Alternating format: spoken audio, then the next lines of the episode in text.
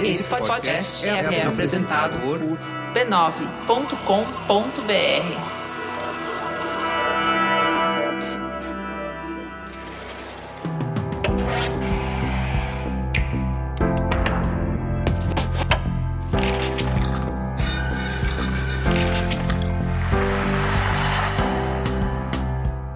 Mamileiros e mamiletes, bem-vindos ao nosso espaço de reflexão a partir de produções culturais. Eu sou a Cris Bartz. Eu sou a Juva Lauer e esse é o Mamilos Cultura.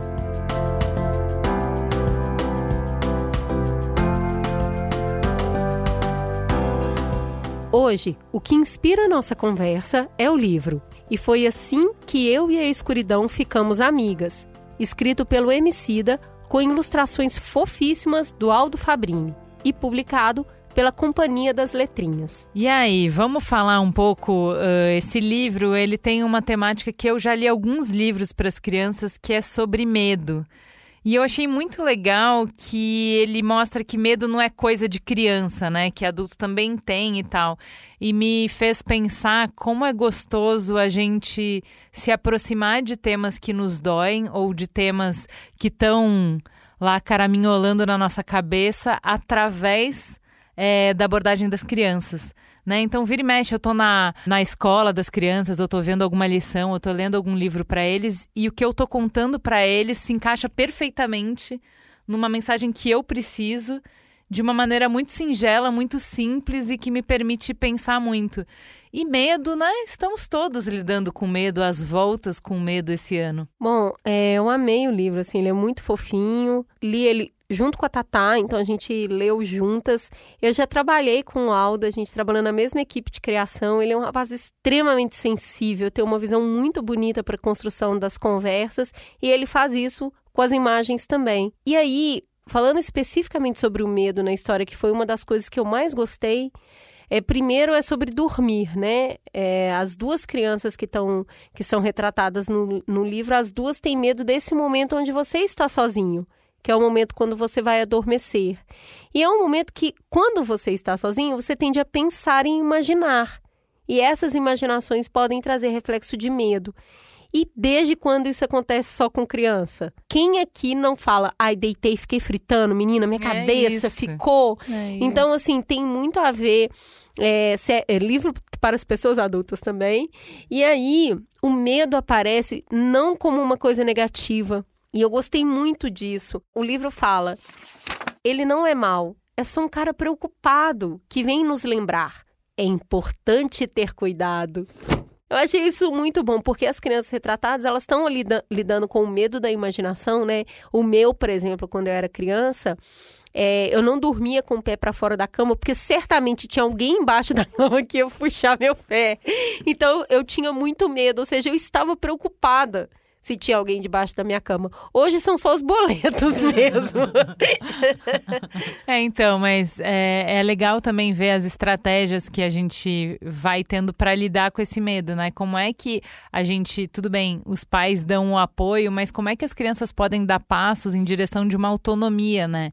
De como elas vão criar algumas respostas, algumas estratégias. E aí o livro fala de coragem e fala de um jeito que eu acho muito legal, que às vezes a gente nas histórias de príncipes e princesas, nos contos, coragem é uma herança, né? Uhum. Então, é uma característica da personalidade. Ah, então esse príncipe é corajoso. Então você poderia ser um covarde.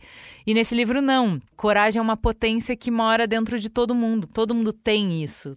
Pode chamar a coragem, né? Eu achei muito legal a percepção da Tatá sobre a coragem, porque ela virou e falou assim: Você viu que ela começa pequenininha? Isso, muito legal. E quando você começa a acreditar nela, ela cresce. Aí ela virou para mim e falou assim: É verdade. Você não chega e fala, então tá, vamos lá. Você fala, é, será que eu deveria ir? Não sei. Talvez. Acho que eu vou. E aí você vai. Eu achei tão legal ela perceber como que a coragem é um processo e quanto mais espaço você dá para ela, mais ela aumenta, mais ela cresce. Então, ela vai ficar dividindo espaço com o medo durante um tempo e daí ela cresce e sobrepõe o medo. E a forma como o medo sai de cena nesse livro também é muito bonito. O medo não ficou triste e brigou com a coragem.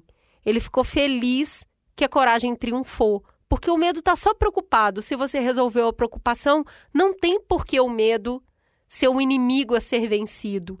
Ele dá espaço para coragem.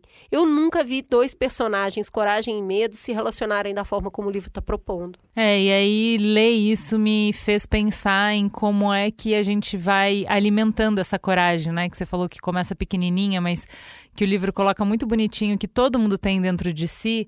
Como é que a gente vai alimentando essa coragem nas crianças para elas se atirarem no mundo, nas experiências novas, para conhecer as pessoas, para, enfim, enfrentar tudo que é inseguro, que é incerto.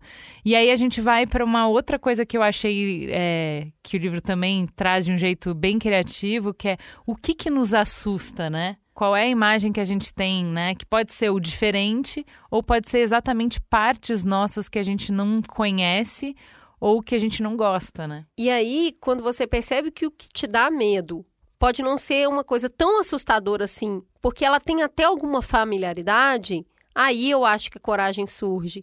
Então, acho que tem essa busca por se conhecer, para ter menos áreas escuras em si mesma, e isso despertar menos o medo. É, é, eu acho que é um ano que a gente está pensando muito sobre medo, né? Nós adultos, então ler um livro sobre medo com as crianças é muito legal.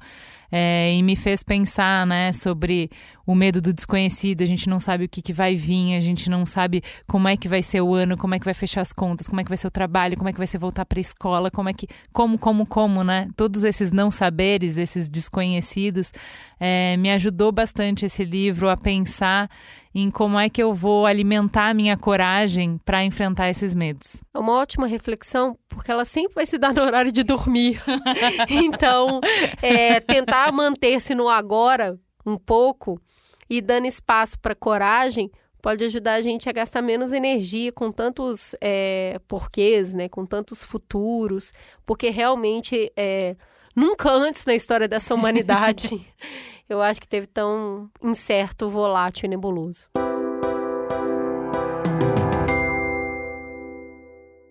E como é bom ver o Emicida em outras mídias, não é mesmo? É claro que o livro não é um livro qualquer, ele tem uma poética na forma de colocar os versos em cada uma das páginas que é bem a cara dele. Eu acho que se eu tivesse lido sem saber de quem era, eu ia falar, gente, eu conheço isso aqui de algum lugar.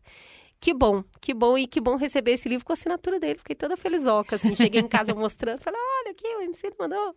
Então, parabéns, assim, que delícia de livro. Tá aí a sugestão. Temos um programa? Temos um Mamilos Cultura, cultura infantil, para complementar o Mamilos dessa semana que está falando sobre educação. E é isso, que não é só. É igualzinho você falou, o, o Mamilos Debate era para falar sobre crianças e a gente acaba falando mais sobre os pais, a gente pega um livro infantil e eu acho que sempre a viagem começa primeiro na gente para depois poder fazer sentido para as crianças. É isso aí. Boa viagem. Até semana que vem. Beijo.